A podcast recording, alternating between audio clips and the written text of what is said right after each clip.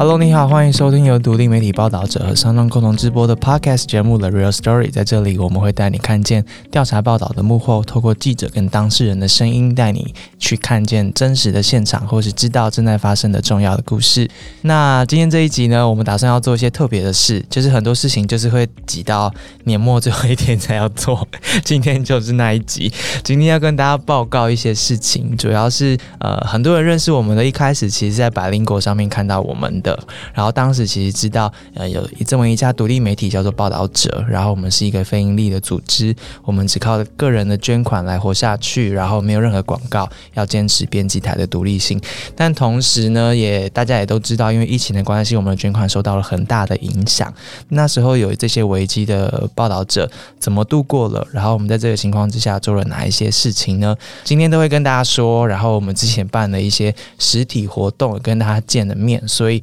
当天其实有很多有趣的听众，我们耳机后面有很多很棒的人。那这些故事，他们说的话，今天你都会听到。那没有去的人没有关系，我们有透过 IG 上面，透过大家的提问，今天会呃慢慢慢慢的回答大家的问题。所以今天呢，该交代的事情都会好好交代。所以呃。好好的把它听完哦。好，那但是在节目开始呢，今天要很慎重的介绍对面的这一位小姐，她姓蓝，叫做蓝婉珍。她其实一直以来存在这个节目里面，但不是每个人都有运气可以听到她的声音。但我们今天要请她出来。你好，蓝婉珍小姐。大家好，我是蓝小姐。蓝小姐现在是什么身份？正式加入报道者一个月。哇，满月了。呃，婉珍现在在报道者的身份是声音内容的经理，所以大家呢，如果对于声音内容上面有什么样子的想象，或者想要跟我们有什么样子的合作，都可以联络我以及婉珍。但当然，婉珍也是这个节目很重要的制作人，所以呃，婉珍跟我会一直在这个节目当中，在前置跟后置一起来努力，应该是这样吧？呃，目前是，未来要更努力。婉珍之前在商岸，也就是那时候。带领我们登上这艘船的这家公司，其实我们一直没有好好的介绍商奥那时候帮了我们什么，然后提供什么样子的服务。我觉得对于这个 podcast 产业正在蓬勃发展的当下，可能我们的很多听众会蛮好奇的。现在来理解一下商奥到底是什么，它可以提供什么样子的服务给大家。嗯，因为像志新每一节都会说到说，哦，这节目是报道者跟商奥一起制播的嘛。那其实商奥是一个算是 podcast 服务的。呃，相关公司大概分成三个面向，像是 A P P 或者是 Hosting，也就是如果你是创作者，可以上传音档的这样的服务。那也有另外一个面向是做内容制作，所以会看到有一些节目它被称为是 Sound 原创，比如说像阿善事件事实录啊，或者是法科电台这样的节目。那另外一块就是我们有很努力的在做，呃，让 p o c k e t 这件事情有商转的空间，包括帮一些创作者媒合一些广告接洽的机会。这样子，嗯，所以算是蛮多元的。那不管你是哪一个角色，都有机会透过商岸享受商岸提供的功能。这样子，嗯嗯，我记得我在跟一些台湾之外的 podcaster 交流的时候，其实他们都知道，台湾今年很多嗯新的节目出现，或是听 podcast 这件事情变成一个。正式的事情，嗯，在大爆发，大概就是因为有商岸啊，或是一些其他的服务商这样子进来了，帮助更多的节目可以被听见，然后帮更多想要投入这个市场的，不管是广告商还是制作人还是创作者，大家都可以把自己的声音发出来。所以这个公司的出现蛮重要的，那特别对报纸来说非常重要。如果没有商岸的帮忙的话，提供录音室啊、器材啊这一些的话，其实。我们现在不会在这边空中相遇啦，我们也不会遇到婉珍，所以很很谢谢这样的一段缘分，然后更谢谢在听这期节目的你。你们在听百灵果的时候会知道我们遇到很大的困难，可是今年能够走到这边，真的真的真的真的很不容易。然后很大一个关键因素呢，其实就是因为你们要跟大家说，认真的说，就是因为 Podcast 节目推出以来，我们碰触到了很多我们过去碰。碰触不到的人，这些可能是一些海外的听众，可能是一些没有时间阅读长文的听众，也可能是一些年纪比较轻的听众。然后大家因为听到这个节目之后开始了解我们，然后也知道我们需要支持，大家真的都很大方诶，就是每个月一百块、两百块，或是一笔一笔这样子的捐款支持我们，然后帮助我们今年能够解决掉在疫情上面的一个捐款很大的危机，因为疫情。会影响经济，会影响未来不稳定的这个情况，所以让很多主要捐款者可能都会考虑再三，或是今年就先暂停支持了，或是很多生活困难的朋友，因为今年的挑战暂时没有办法支持我们，所以。很谢谢有听这个节目的大家，及时的成为了撑住我们的那一块，接住我们的那一只手，所以我们才有办法到现在都还有声音可以跟你对话，到现在都还可以让这个节目继续下去，而且最近做了很多新的尝试。然后因为你们给我们的这些资源，我们很认真、很努力的想要工作，所以我们把婉珍带过来，希望让我们这个节目的东西可以。做到更好，这样讲是压力蛮大的，好像有一点点。我本来想说这是一个比较轻松的年末回顾以及新年展望，对。可是真的是这些人很伟大，要让大家知道，就是很像一招你在船上面，然后其实你不知道有多少然后愿意跟你来划桨，然后现在就发现很多人愿意跟我们一起划。每次只要收到听众说谢谢啊，或是就是那些留言，我都会觉得天哪，我才要谢谢你们。对啊，我们做东西，然后你愿意花时间把它听完，然后。给我们你最真实的想法，是要谢谢大家才对。听我们的东西是不是需要一些认真，或是准备，或是大家是抱着什么心态听我们节目的？上次我们的那个线下活动，对，就是我们在台南、台北各办了一场活动。然后我记得有一位朋友，嗯，他就很特别，他的工作就是需要一直开车，一两年内就可以累积很多公里数这样。然后就是要负责载很多的老师啊，或是同事啊，对，对，很特别。我们 现场也想要来回顾一下，我们来播看他那时候说了什么。好了，这一位在台南与我们相遇的听众。呃，其实我听 podcast 的时间非常的短，但是一听就着迷了，因为我是一个长期整个呃工作时段都是几乎在开车的人，就是其实我的的里程数，如果有在开车的人，大家可以知道，呃，我两年半可以开十万，超过十万公里，而且这些都是上班开的的里程数。对，那我以前很痛苦，就是呃，因为南部其实能收听到比较好的广播。电台真的不是那么的容易，但就是哎，两个月前、两三个月前，正好因缘际会，就是朋友跟我讲说，哎，你怎么从从来没有听 podcast 百灵果什么的？我说，哎，那什么东西？所以我现在变教徒了。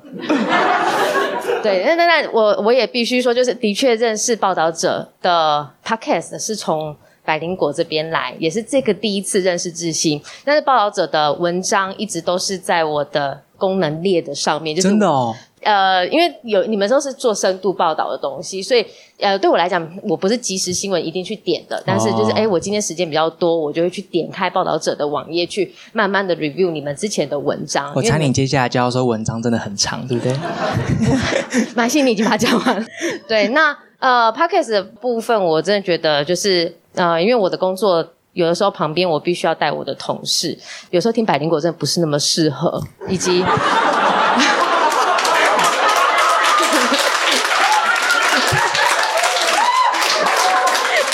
对，就是大家可能就是这边很多教徒，其实很了解这件事情。对，那我的同事有时候是外籍同事，他们有时候只能抓关键字，那就分享一下。就其实前两天凯莉的日本的老二的鸡鸡之类的，就是就是让我非常的在车上面手足无措，想要把老师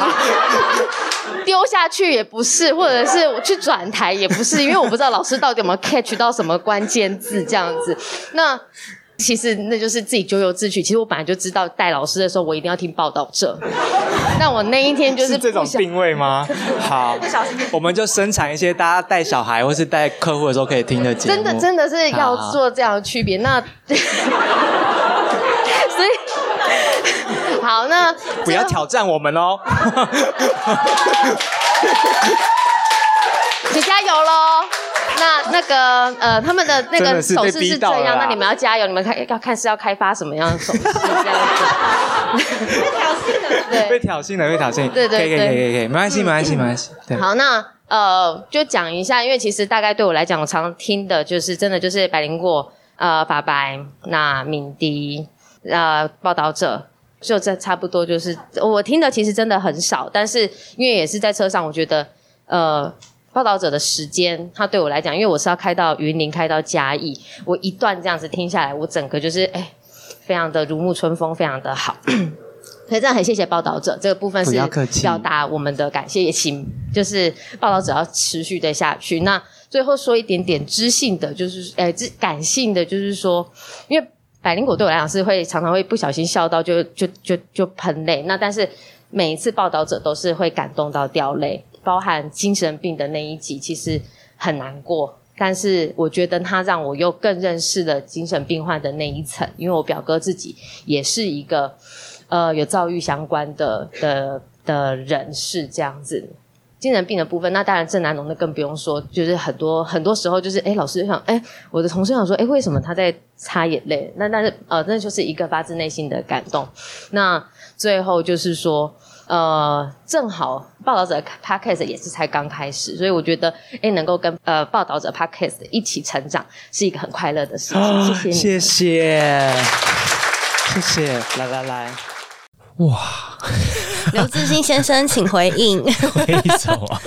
哦，我现在就是想起那时候听到大家就是跟大家见面的时候那些感觉了。哎、我们听众都很很会讲，很厉害耶。整个很幽默，人设很丰富，情感转折也很丰富。对，但是有需要当面呛我吗？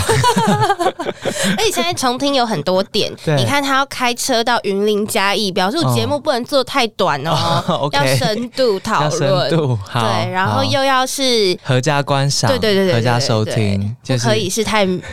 呃不可以有一些英文的关键字啊对对对这样子好，它对于我们的定位啊，这些其实是蛮蛮有趣的啦。我们在做的时候，其实不会知道人家是怎样看待我们的。对，因为我们自己就会觉得说，希望可以做出比较不一样的格式嘛，但是又跟原本可能报道者所关心或秉持的初衷有连接，所以我们自己也是一直在摸索，嗯。我们到底长成怎么样，嗯然后想要长成怎么样。我其实不太知道大家点开我们节目之后的那个心情是什么，因为现在仔细想想，我们其实蛮乱来的。干嘛？就是我们第二季去了收容所啊，哦，对啊，我不知道大家有没有期待，就是会有一个走进收容所的声音，然后那么多的狗的叫声啊，然后跟狗一起跑啊。我好像不小心还跟狗对话，有点尴很尬。融入那个不好意思，不现场。好意思，对对对，这一季做了蛮多的尝试。而且，因为我们在录这一集之前，有在我们的 IG 上先收集一些空中朋友的想要问的问题。那其实蛮多人也针对这一点哦提出他们的困惑，哦就是说，诶，平常我们做 Podcast 是怎么选题目的？嗯那做这个题目的时候，会不会很担心说，其实这个题目一定会引起争议，或者是比较不被接受？但是我们觉得做做看，让大家有对话的机会，嗯有这样的转折吗？哦，虽然大家可能常常觉得，哎、我们怎么一下做走进精神病人的房间，然后一下跑去高雄的收容所，最近岁末特辑我们又去了台东，然后见了阿豹的妈妈，各式各样的题目都有，或有时候连线国外啊什么的。它有几个基本的思考，我们在选题目的时候，先讲我们在准备题目的时候，其实随时随地我们可能口袋里面就会有三四个题目，就是我们觉得想做的，可可是我们都会先放着，这个放着不是说不理他，是说先去做功课，然后了解一下这个议题我们要怎么样处理，才有办法在提供文字之外，用声音来呈现，提供更多的价值，或是跟我们本来的文字报道做一些互相搭配，让大家一边读文字之余，又可以透过这个节目得到本来没有接收到的东西，或是他没有办法有时间读文字的话，用听的，他可以听到什么。所以其实我们要先跨越一个门槛，就是超越文字可以提供的价值，但同时想要做的议题呢，要做很多的功课，然后找到对的时间点、对的人物、对的故事、对的场景的时候，我们就可以做。大概会是这样。那其实大家不要觉得我们就是坐下来聊天而已哦，真的是 已经怎么样？要开始？做完两季之后，真的是老很多，就是因为它每每个礼拜一集，哦，所以其实有时候量其实很蛮大的啦，因为你看他要开车开到云林嘉义啊，哦 然后要准备这么硬的题目，但是又要找到一个好入口的一个切入点。其实回应大家的问题的话，就是说有没有办法把题目做出用声音来呈现，有更多的价值，而且可以触及到本来文字之外的乐听众，然后作为一个陪伴也好，作为一个工具也好，让大家可以靠近这些题目一些些。这大概是我们在持续挑战的事情。嗯，嗯那在这样子的考量，或者是我们所秉持的想法之下，的确也吸引到了很多可能是关心这个题目，或者是对这个题目有想法，或是他可能是研究生有在做类似研究的听众。其实蛮令我惊讶的是，有一部分的听众，他可能甚至就是这个议题的当事人。嗯，他可能就是跟这个议题是切身相关的。像之前我们在这两场的见面会，我觉得真的是一个很珍贵的经验，就是他们愿意主动的，然后站到台前跟大家分享他们的。生命有一段历程，其实跟我们做过的节目，它是有共鸣的、有呼应的。然后他愿意做这样的分享，所以今天也想要让大家听听看这些听众分享的片段。好，呃，我想先对就是报道者说，就是谢谢，就是呃，我是一个医生，那我同时也是一个退役的 忧郁症患者，这样。那说是退役啊，不过其实就是在事情发生之后，我现在不用吃药啊，我可以勉强活着。不过呃，自己内心状态还是自己知道。那撇除这个之外呢，身为医生的这个身份，其实会让我看到很多各式各样的人。每个人都有他的就是高潮迭起啊，各个不同的人生状态。那在这样子的状况之下，让我知道，其实我的状态其实已经在社会中算是蛮好的样子。不过有时候在滑脸书的时候，就是会看到各式各样的新闻。那在这些新闻底下，就会看到各式各样的留言。那在看到这些留言的时候，其实还蛮常就是蛮生气的，就是好像想要对他们下面这些人就是好好的说教。那我曾经有试着回复过几次啊，不过就是用比较柔性的劝导他们说，其实有时候事情不是你们想的这样。我发现再怎么怎么讲，其实感觉好像就是有点杯水车薪，怎么讲好像这个社会都不太变。那不过后来就是开始听你们的 podcast 的时候，是真的觉得说，像同时有时候有文章，那有时候是有声音的方式，有各式各样不同的媒介，而且都是这种非常深度的报道。那这种报道的话，把它推荐到身边的人之后，他们才可以慢慢的把这些原本心中把标签都贴在别人身上，然后都只看着这些标签骂的这些人，才可以慢慢知道这些标签的背后，其实每个都是一个活生生的人，像跟我们一样，也许跟我们不太一样，可是都还是个人。那只有在这时候，我们才会让彼此理解到彼此其实心中都有那一份的爱，然后可以让我们对社会有时候或各式各样的愤怒跟伤口的时候，才可以慢慢的愈合。刚刚的声音我们有透过变音的方式来，希望能够保护一下他们。因为你可以想象，我们的见面会是大概一百人嘛，然后他们愿意在一百个人面前走出来，告诉大家他是谁，然后告诉大家他在这个节目里面呢听到自己的哪一部分。谢谢他告诉我们，嗯，这个有时候对于我们来说很重要，对于子午或者我们的记者来说也都很重要，知道我们的努力可能可以作为什么。因为一开始我们都不敢想象这些的啦，而是做完之后，你们告诉我们的答案，我们才会发现，原来做这些事情它可以有的意义是哪一些。这大概是 podcast 很特别的一个存在，就是用声音的陪伴，或是如果它可以让你多相信一点事情，可以帮你打开一点对于外面的门的话，那好像也就足够了。现场当然很多各式各样的听众，除了有告诉我们他自己的状况，或是告诉我们我们怎么跟他一起走下去的这一些人之外，还有很多听众给了我们很多的许愿，对不对？我记得就是有请我们要关心什么议题啊，未来可以发掘一下什么 题目啊。对对对，好，我们来回忆一下许愿清单，然后看我们接下来可以做些什么。不好意思，我那个外号刚好叫小小，其实我本身还蛮外号喜欢叫什？么？哎、小小，小小，对对，哦虽然说很大字。我我本身是还蛮喜欢追求那个真实的东西的。现在 YouTube 因为一些演算法的关系，我本来以前还蛮喜欢看 YouTube，可是因为被掩盖住，动不动就被黄标，所以很多比较真实的东西就比较没有在讲，所以我慢慢就会转向 p a c k a g e 的平台。然后跟你们接触是刚好也是听到百灵果那一集。嗯，工商时间那个不用工商，不用，知道啊。就到后面来讲，我慢慢听到，哎 p a c k a g e 至少有很多很多部分的真实可以讲述出来，特别是经过别人讲述，其实一定都会失真。啊，那种失真情况下是没办法听到人家真正的心情。所以像你们所谓的精神病院的啦，或者是像郑南农的，他们自己真实。子女说出来心声，那才是真正最动人心弦的，那才是最不折不扣的。然后他们说出来是才是真正最有分量。我是比较喜欢听到那种本人自己说出自己的感想。然后虽然说有时候有些地方我们自己诠释，其实都一定会失去部分的真实。嘿，所以我是习我是比较习惯听那一种他们自己本身的感受，那种才是真正最好，而且也是最令人反思的。你真的不开一个节目吗？啊，反正帮他开个节目。继继续继续，然后其实现在有很多新闻社会的舆论都转一下，他们想要看你，对对对，你好你好，我登记第一号，请记请记好好好好好，小小小小，好，所以我是希望你们报道者那种可以报道那种真实人当下新生的环境，可以继续持续下去。好，这是许愿一，真的蛮厉害的，好可爱哦，很可爱，很可爱，很可爱。他也很真诚，说他怎么样在寻找真实，然后怕开始可以给他什么，然后同时许了愿。哎，这个 小小先生有听这两集的阿豹吗？以及上一集的收容所？对啊，哎，我们真的去了现场喽，然后完全完全的进到他的车啊，跟他一起吃饭啊，然后。听他的身边的人说的话，规格超大哎！对啊，我们两个月内就达成你的心愿。对，小小，请你告诉我们，这样子的做有没有达成你原本的期待？好，嗯，有需要进步的地方，也可以再跟我们说。也不要许太多愿。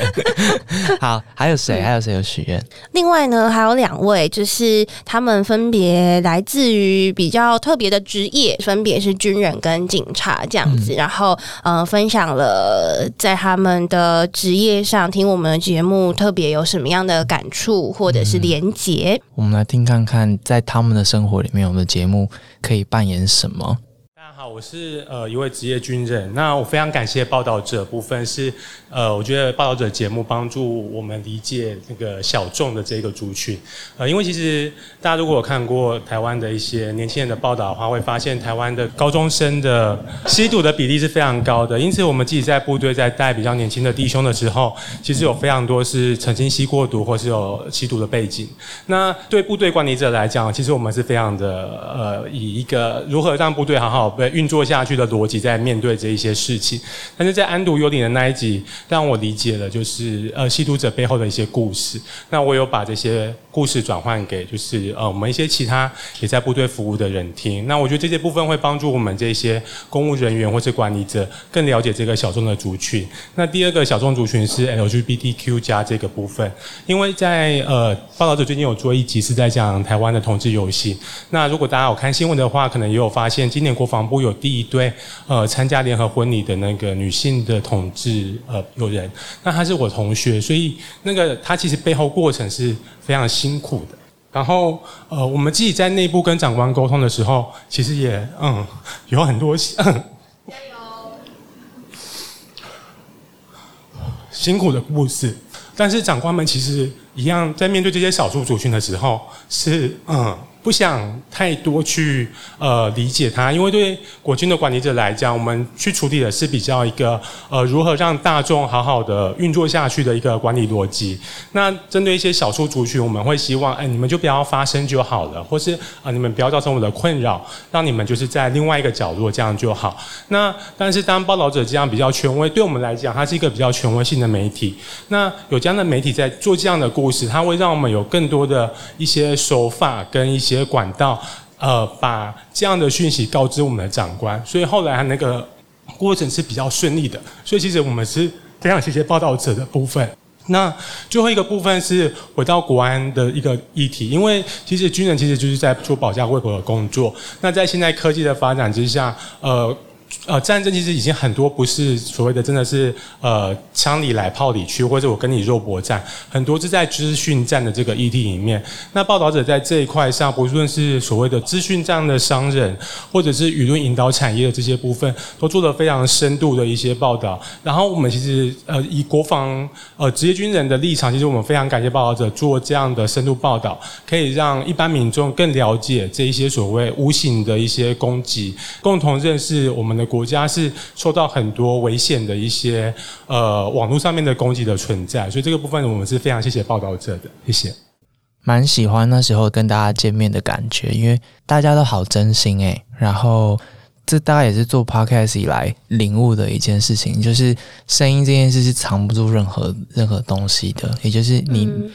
你大概只能做的就是真，才能够跟大家对话，因为你的观众也是就是用百分之百的真心来来跟你回应。觉得可能有一部分的关系也是那个收听的私密性，嗯，听的那个当下，然后声音很直接跟你对话，那你内心所可以勾勒出的你的生命经验，或者是跟这一条连接，那个感受性可能会特别强吧。嗯嗯，对啊就我们节目开播以来，其实有一些人会写信给我们，然后分享的很多、很私密，然后很真的告诉我们他们的感受。有时候我们会可能会有回应，会有回复，然后有时候我们会用我们做的题目来回复大家，告诉我们的讯息，这样子。嗯，因为像刚刚这个回顾听友分享的过程中，大家也很直接可以听到他的情绪表达非常的真实。那呃，我自己有几个问题，其实是来自于听众的提问，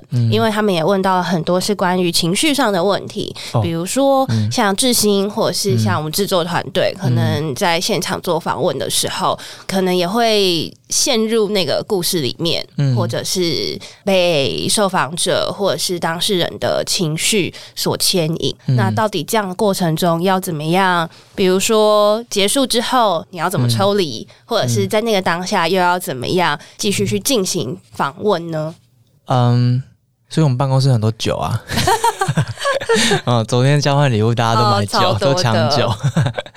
我们记者彼此之间会讨论，就会问说，你之前处理什么题目之后，那你后来怎么办？或是像你遇到之前的谁谁谁的嗯受访者，然后那你后来还好吗？有时候又会交流一些方式，就是怎么走出来啊，或什么的。那但有时候就是会休假休息一下。大家常问这个问题，就是说你们碰触的议题，很多时候好像都是一些负担，或者是一些负面的效果。第一个问题是你为什么还要做？嗯，然后第二个问题是那之后怎么办？这些问题其实都是出现在观众的提问。这个问号好像没有出现在记者的讨论当中、欸，哦，大家没有一个评估的过程啊，不会说我如果做这个题目，我可能会怎样，出不来，或是我，或是我跟那个人做访谈，进入他的生活，进入他的故事之后，我会不会怎么样？大家没有这个问题，没有这个问题意识，也没有这样的评估。做了之后，然后可能才发现，诶，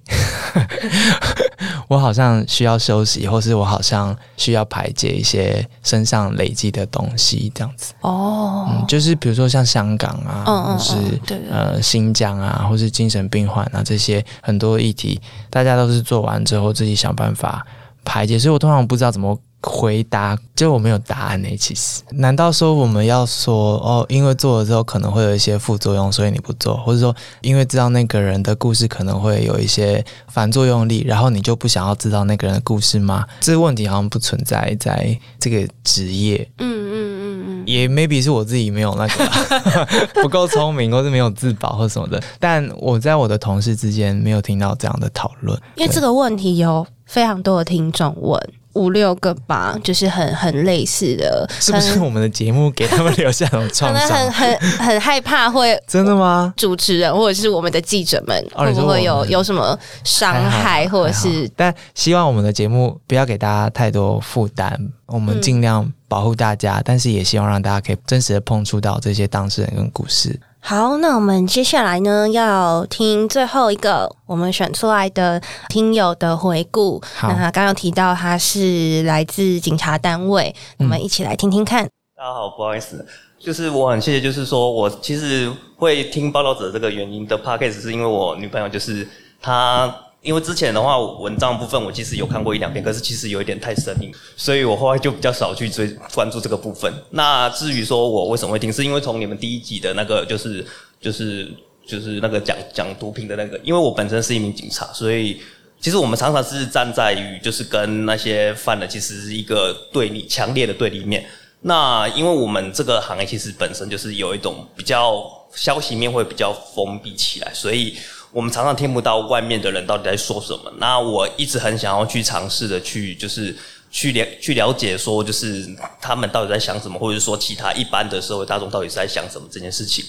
就是说，因为我们常常我们是站在第一线，所以我们当为身为一个执法者，我们常常都是比较不能发声的一群。那我为什么会那么喜欢报道者？是因为说就是。其实我本身是一个不太喜欢媒体的一个人，因为你可以常常就是看到一些报道我们警察的一些新闻，其实都是一些很负面的一些新闻。那我很希望说，一个媒体正常发挥的功能是应该是在于说，它可以去比较客观，然后公正的去报道一些事情，而不是像我们现在。大家都那么喜欢看一些新三社的新闻，只要标题出来就说哦，就是哦，现在什么案件，然后都可以把它想的写的很清楚，然后甚至说常常会去扭曲我们一些警察原本讲的一些话，因为我们本身自己就是有时候会去可能去接受，或者说我的同事有一些去接受采访，他可能就是讲了很大段，可是他就只会往往去揭露那一小段，然后就说哦，你们警察就是有错误或是什么之类。其实我们一直很想要去做这样发生的一个就是。机会，那我很谢谢报道者，就是说他有办法，就是说让让我们就是可以说可以去听到各个不方不同的一些层面。那像我朋友有在矫正组工作，我觉得他是在做一个假释犯的一些，就是当那些犯人，他们其实在比如说他们在做，就是比如说他们被判判二十年或是判判无期徒刑，你知道他们我们其实那些犯人是不管是就是被判无期，其实他。是可以假释出来的，嗯，那我觉得说就是这种东西，就是大家其实一直在讲说，比如说讲讲 face 讲 face，其实我个人是赞赞成是可以去 face，可是他无期徒刑，他不是只是就是无期徒刑，他无期徒刑，他其实是他可以关二十年、关三十年之后，他还是可以出来。那我觉得这种东西就是。像我朋友，他是在受理，他刚好是在矫正署，刚好有在受理这方面的的工工作，然后他就是他有私底下跟我讨论到说，哎，那个就是谁谁谁又要又要提提假释，他又要想要出来，那我觉得就是说，因为我们为什么那么会就是可能要让他们有需要做假释的，其实这个提扯到很多刑事侦查员，可是其实有一个很严重的状况，就是因为我们的监狱一直是不断的在超收。哦，对，然后里面其实有毒品犯，可能就是超占了差不多有三分之一的人。那这样的话，就是导致变成说，因为我们要收新的犯人进来，所以我们要把旧的犯人放到外面去，那就变成说，我们可能在执行做假释这方面的政策的话，会比较可能会比较的松散。可是其实一般民众也不会注意到这种状况。是，所以我其实蛮想要听到，就是说，就是你们可不可以做相关的一些报道？当然，这个这个这个议题，这个议题非常大，所以。所以，所以这只是我自己的一个心里面的一个想法，对，对，我觉得你前面包装的非常好哎，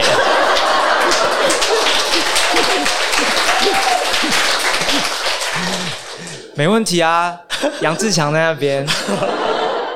然后你有捐款吗？我等一下我再去拍录，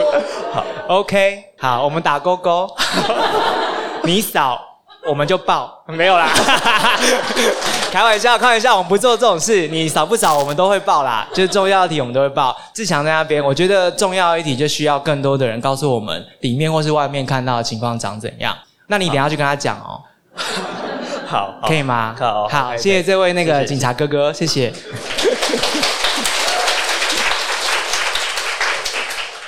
很棒哎，我觉得各种职业的人都有。那如果你是警察嘛，那大家巡逻的时候也都可以听我们的 podcast 啊。好，警察哥哥好棒哦。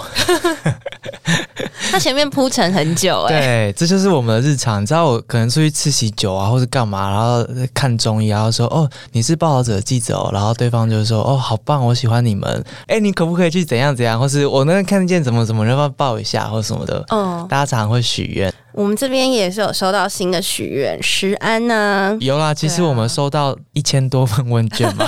对，还在慢慢整理中。对，里面蛮多的许愿，然后大家也都有寄信给我们，给我们一些线索，蛮好的。就是报道者能够一直走下去，除了大家的捐款之外，另外一部分就是仰赖大家提供给我们的线索。其实很多产业里面的人，或是故事里面的人，他可以看到很细节、很细致、很关键。需要被知道的事，随时联络我们，不要客气哦，真的、真的。嗯对，报道者信箱就在我们 Pocket 的首页嗯。，虽然我们人力有限，然后资源有限，可是我们都有收到这些线索，然后有慢慢在经营它。有一天，它就会、可能就会变成你想期待的报道，然后带让大家认识更多东西。嗯嗯，那今天其实我们也要趁机讲一下，嗯这是我们的新年新希望。因为前面已经有提到说，我们有试着走进更多的现场，然后把更多现场把声音带回来，这是一个努力的方向。对啊，然后我们有透过 Instagram，大家都追踪了没？我们的 Instagram 账号就是打报道者，会看到两个账号，一个是主账号，就是我们的摄影的照片；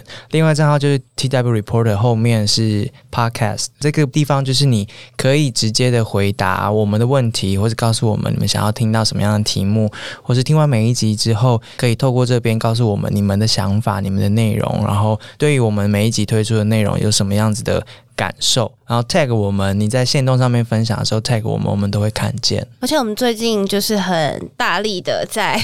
追踪各位粉丝，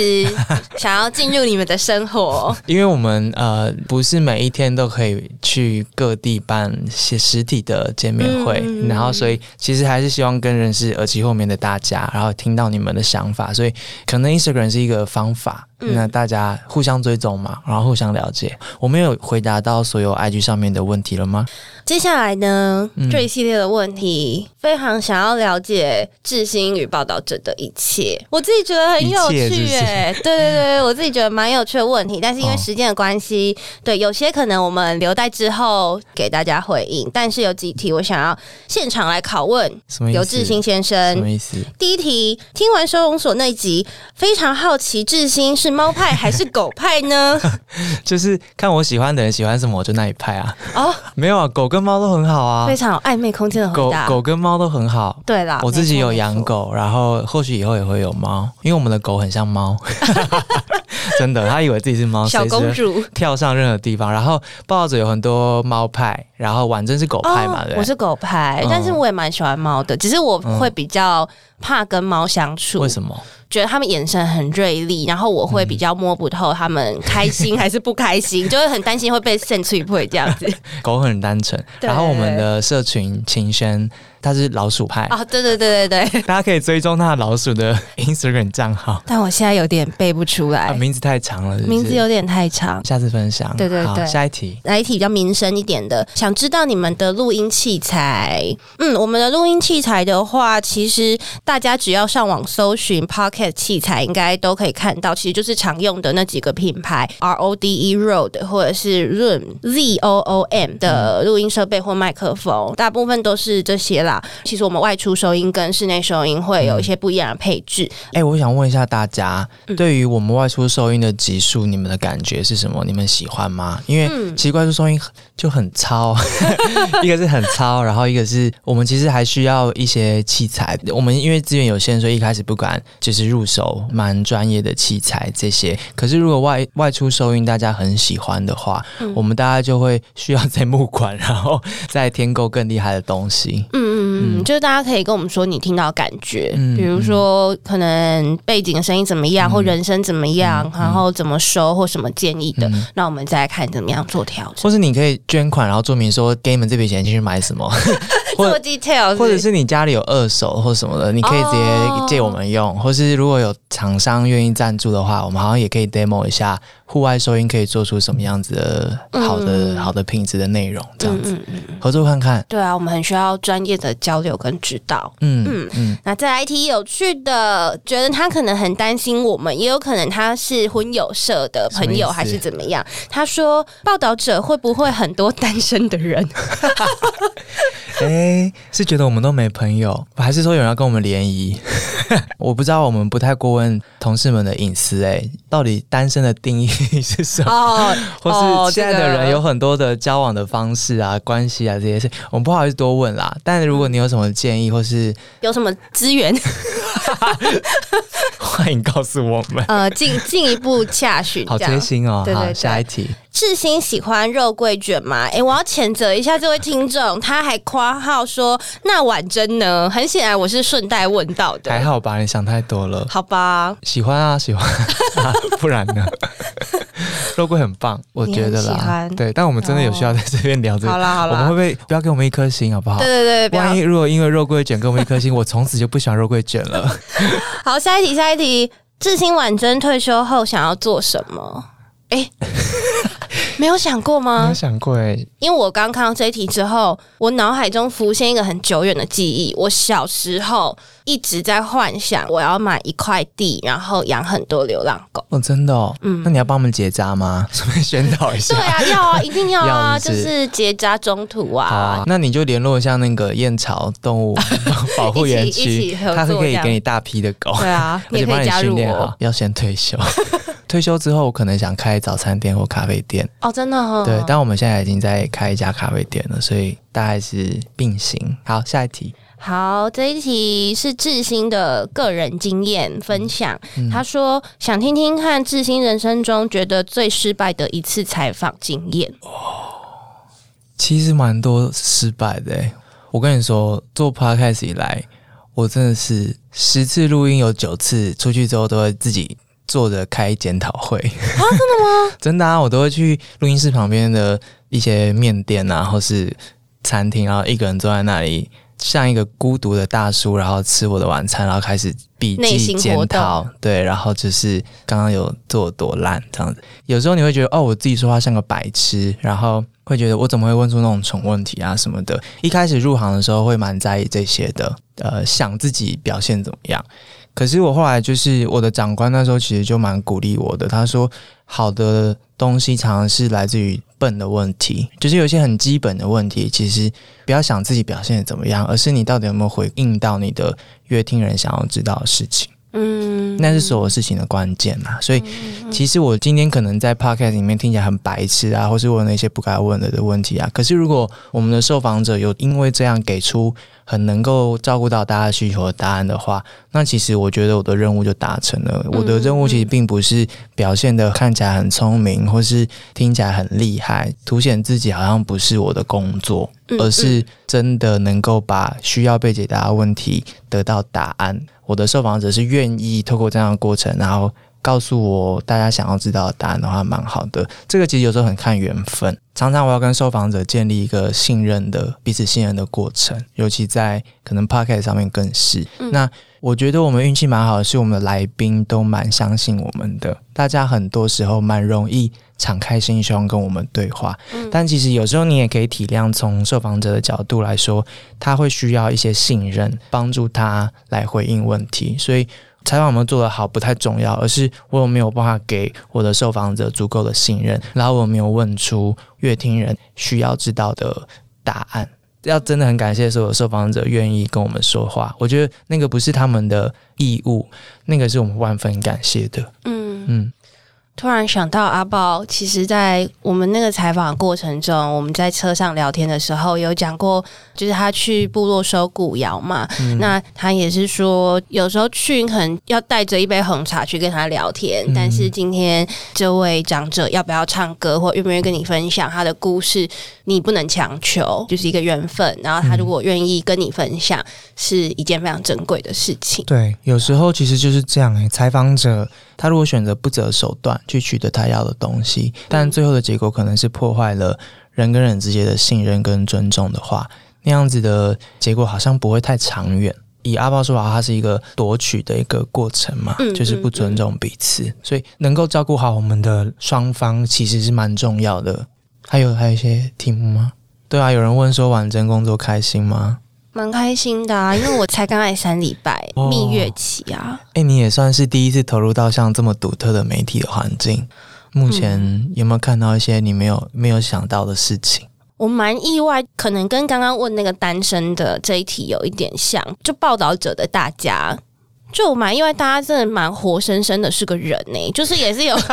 很幼稚的时候啊，就是会说等下去买咖啡，那个蛋糕很好吃，然后就是在办公室会拿出一些很奇怪的东西，说这个要当交换礼物，或者什么下午就在那边磨咖啡豆，或是买一一堆草莓蛋糕回来，然后大家在那边挖来吃。对，但是要认真的时候，可能就吃一只草莓蛋糕，然后回头又看到哦，设计又跟记者在那边说这个什么样怎么样怎么样，这样就蛮特别的氛围。我还。在感受这一切，这样哦，对啊。然后虽然之前的工作可能都跟媒体有一点相关，可是我觉得不同媒体的性质跟他所肩负的责任跟给自己的定位不太一样，所以像我现在还在适应说。这个报道或是这个声音出去的分量，以及它可能会对读者带来的影响，那这个范围可能是包括剪辑上的某一句话，或者是社群上的某一个字眼等等的，然后怎么去给听众回馈这一些，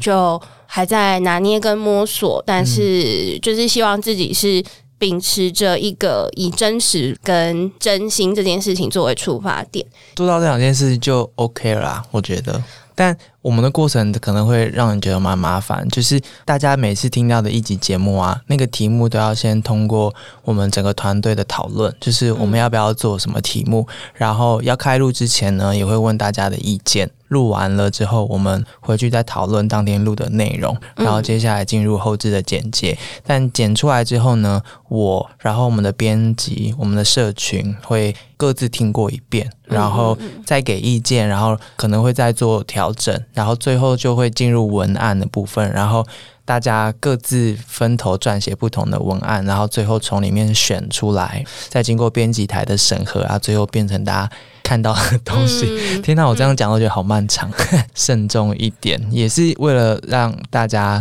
放心的听我们节目啦。最后，我想要问你一个问题，你或许也可以问我同样的问题，就是第二季快做完了嘛？但是未来对于声音内容、抱着声音内容的想象，你要许什么愿，或是你你想要做出什么样的声音内容？哦，突袭哦，突袭的问题。就其实我自己是一个蛮容易生气的人，在生活之中也会对于很多事情感到生气。比如说看到这个新闻，觉得怎么会这样？怎么大家没有关心？然后看到这个事件，就会觉得怎么上个月也发生，去年也发生，一直在发生的事情，为什么没有被看见，没有被解决？但是我觉得。呃，跟报道者的同事们跟执行工作的过程中，我有一个很大的收获是，就是这个生气是很珍贵的事，因为你在乎嘛，然后你想要改变，想要把别人没有听到的事情说出来，让更多人听见。可是让更多人听见这件事情是需要冷静去处理的。你想要被听见，就要先去听见别人他们的想法是什么，他们为什么平常没有听到。对你才可以真正达到双向的沟通，所以在做这个节目的过程中，让我更确定自己想要去学习以及深入的做到这件事。那就会看到报道者很多报道嘛，在可能比较一般的媒体的处理，它可能是一个三十分钟的介绍，或者是六十分钟的访谈，那可能就没有办法。这么立体化或这么细节的去做到我刚刚说的事情，所以我希望未来可以更往这个方向迈进，以及像这些报道，包括我们的记者出去现场的时候，他们。会收到很多的声音，那这些可能是之前在新闻专题里面，因为是以文字为主，不一定可以搭配得上或可以利用得上的。那希望也可以再结合回来我们的节目中，然后让大家更真实的感受到这些东西，它是真真实实发生的，不只是文字，你也可以透过声音，然后去让这一整个事件或这个世界上哪一个角落的故事变得更加完整。哇，我觉得蛮赞同的，但是我们就是要很努力，对啊，对啊，对，然后大家都要加入我们哦。我的意思是说，你觉得如果有哪里有一些故事啊，那些事情啊，你也跟婉珍一样，就觉得好像应该被知道，就告诉我们。大家都知道我们的 email 信箱，也知道我们的社交账号，就是告诉我们，然后我们可能会联络你，我们可能会做功课，然后去看见哪里可能需要我们去，或是说我们需要联络谁，有哪些故事我们可以。透过我们的专业，然后让这些故事在恰当的方式之下被理解。我觉得重要的是被理解，就是听见之后产生的效果，它可能不会是激起更多的情绪，或者是它不是被拿来作为怎样的操作，而是听见之后会不会有更多的思考，然后可能或许造成一些个人的或整体的改变，或者是大家互相有对话。哇，我们真的挖了一个很大的坑地。对啊，深呼吸，